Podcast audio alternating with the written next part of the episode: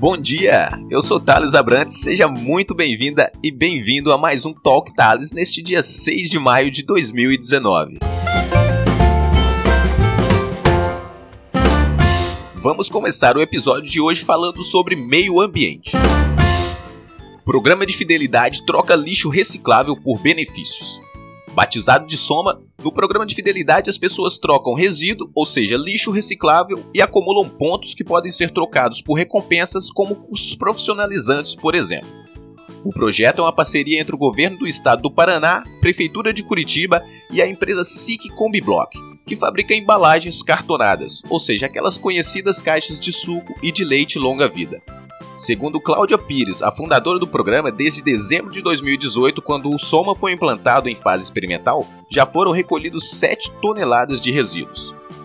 A expectativa é que a iniciativa da SIC seja disseminada para que possa inspirar outras empresas a atuar de modo responsável para implantar sistemas de logística reversa.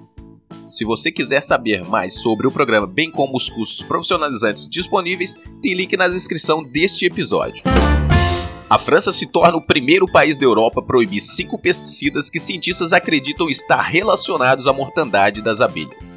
A medida para proibir o uso dos pesticidas conhecidos como neonicotinoides foi saudada por apicultores e ambientalistas, mas os produtores de cereais e de beterraba alertam que isso poderia deixá-los indefesos na proteção contra outras pragas nocivas aos cultivos. Ao impor a proibição geral, a França está indo além da União Europeia, que votou pela proibição do uso de três nicotinoides em campos de cultivo a partir de 19 de dezembro de 2018. Na ocasião, os três nicotinoides que tiveram uso proibido foram clotianidina, imidacloprid e tiamectosan. Inicialmente contestada, a Grã-Bretanha apoia agora a proibição menos abrangente da União Europeia devido a evidências que apoiam alegações de que os produtos químicos contribuem para o transtorno do colapso das colônias, um fenômeno misterioso que viu populações de abelhas despencarem em até 90%. Introduzidos em meados da década de 1990, os neonicotinoides sintéticos compartilham a estrutura química da nicotina e atacam o sistema nervoso central dos insetos. Destinado a substituir os pesticidas mais antigos e mais prejudiciais, eles são atualmente os mais amplamente usados para o tratamento de cultivos de flores, como árvores frutíferas, beterrabas e vinhedos. Mas estudos científicos mostraram que os neonicotinoides têm implicações na contagem de espermatozoides das abelhas, comprometendo suas habilidades de memorização e senso de direção. Novas pesquisas nessa semana sugerem até que as abelhas podem desenvolver um perigoso vício aos inseticidas, a exemplo da dependência à nicotina por parte dos fumantes. Alguns fazendeiros franceses, no entanto, estão furiosos com a medida e dizem que não há evidências suficientes de que os neonicotinoides sejam responsáveis pelo declínio das populações de abelhas.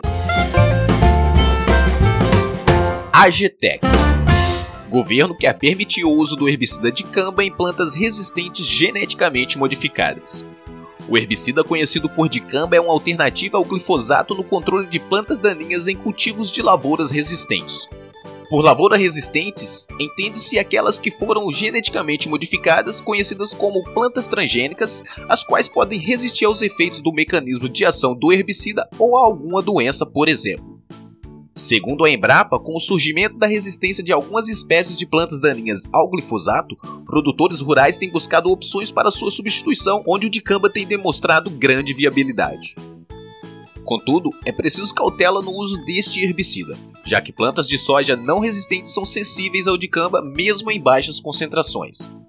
Apesar do herbicida já ter registro junto ao Ministério da Agricultura em pelo menos dois produtos, a pasta ainda estuda permitir a aplicação do defensivo no estágio pós-emergente em plantas tolerantes. O Ministério vai decidir também se permitirá a comercialização de cultivares transgênicas resistentes ao dicamba no país. Essa concessão abriria espaço para que o defensivo ganhe ainda mais mercado. É por essa e outras que entidades ligadas à cadeia produtiva, como a Associação Brasileira dos Produtores de Algodão, a Brapa e a AproSoja são contrários à liberação dos cultivares resistentes por temerem a disseminação do uso defensivo, que mata plantas de algodão e soja não resistentes. As consequências da deriva de herbicidas como o dicamba e 2,4-D, ou seja, quando estes herbicidas são carreados pela ação do vento para cultivos sensíveis, não transgênicos, foi tema de estudo da minha dissertação de mestrado. Nós aplicamos dados providos por vários sensores embarcados em drone para poder se avaliar o grau de fitointoxicação causados por dicamba e duas formulações de 2,4-D em cultivo de soja susceptível. Esperamos publicar alguns resultados em revistas científicas ainda este ano e caso você queira saber mais sobre esse assunto, é só mandar um direct para arroba Abrantes no Twitter ou Instagram. Faturamento do mercado de orgânicos cresceu 20% em 2018. O mercado brasileiro de orgânicos faturou 4 bilhões no ano passado, um crescimento de 20% comparado com o registrado no ano de 2017, de acordo com dados do Ministério da Agricultura. O levantamento foi realizado pelo Conselho Brasileiro da Produção Orgânica e Sustentável, conhecida como Orgânis, que reúne cerca de 60 empresas do setor.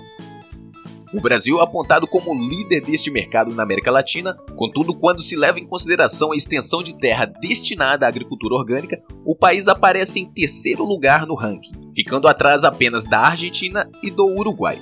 No ranking mundial, o Brasil aparece na 12ª colocação. O mercado global de orgânicos, sob a liderança dos Estados Unidos, Alemanha, França e China, movimentou o volume recorde de 97 bilhões de dólares em 2017 o balanço é da Federação Internacional de Movimentos da Agricultura Orgânica, IFOAM. Com um olhar positivo sobre o cenário, observou-se que a agricultura orgânica cresceu em todos os continentes, atingindo área recorde de cerca de 70 milhões de hectares cultivados. De acordo com a Federação Internacional IFOAM, foram identificados cerca de 3 milhões de produtores orgânicos em um universo de 181 países. Ciência e tecnologia. Novo projeto pretende despoluir o ar da cidade de Londres utilizando-se tecnologia à base de algas e plantas microscópicas. De acordo com a Organização Mundial da Saúde, a OMS, 4,2 bilhões de pessoas morrem a cada ano em função da poluição do ar, e 91% da população mundial vive em lugares que excedem os limites das diretrizes da OMS, o que faz da poluição do ar a maior causa de morte no mundo, segundo um novo índice global de qualidade do ar revelado no ano passado. Londres é uma das cidades com o ar mais poluído do mundo. Em 2017, os níveis de poluição da capital inglesa, por exemplo, superaram os da cidade de Pequim, na China. As coisas estão tão ruins por lá que a prefeitura da cidade acaba de aprovar uma das leis mais restritivas do mundo para conter a poluição, multando veículos antigos e poluentes que rodem pela cidade. Uma outra medida, porém, chama a atenção pela simplicidade e eficácia. Londres testará o primeiro Biosolar Leaf, que em tradução livre significa folha biosolar. Trata-se, portanto, de uma tecnologia que utiliza a fotossíntese de plantas microscópicas para purificação do ar promovendo a remoção dos gases de efeito estufa do ambiente enquanto gera oxigênio respirável. A iniciativa tem origem em uma parceria entre o Imperial College London e a startup Arborea. A Arbórea desenvolveu um sistema de cultivo inovador que facilita o crescimento de plantas minúsculas, como microalgas, diatomáceas e fitoplâncton, em grandes estruturas semelhantes a painéis solares, as quais podem então ser instaladas em terrenos, edifícios e outros lugares para melhorar a qualidade do ar circundante. A equipe diz que o sistema de cultivo pode remover o dióxido de carbono e produzir oxigênio respirável a uma taxa equivalente a 100 árvores a partir de um painel que ocupa a área de apenas uma única árvore. O sistema também produz uma fonte sustentável de biomassa orgânica, da qual se extrai aditivos alimentares nutritivos para produtos alimentícios à base de plantas.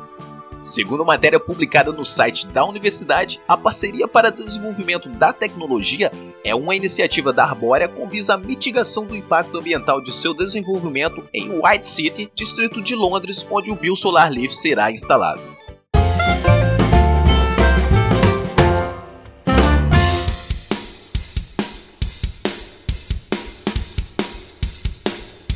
Muito bem, pessoal, é com este mix de curiosidades que chegamos ao final do nosso episódio de hoje cá no Talk Talos Podcast. Se você gostou, vê valor neste projeto e gostaria de incentivar, basta acessar o site apoia.se barra e contribuir apoiando a partir de um real por mês. Acesse lá apoia.se barra Lembrando que Talk se escreve com T-A-L-K Thales e o Thales é sem H e com um L apenas.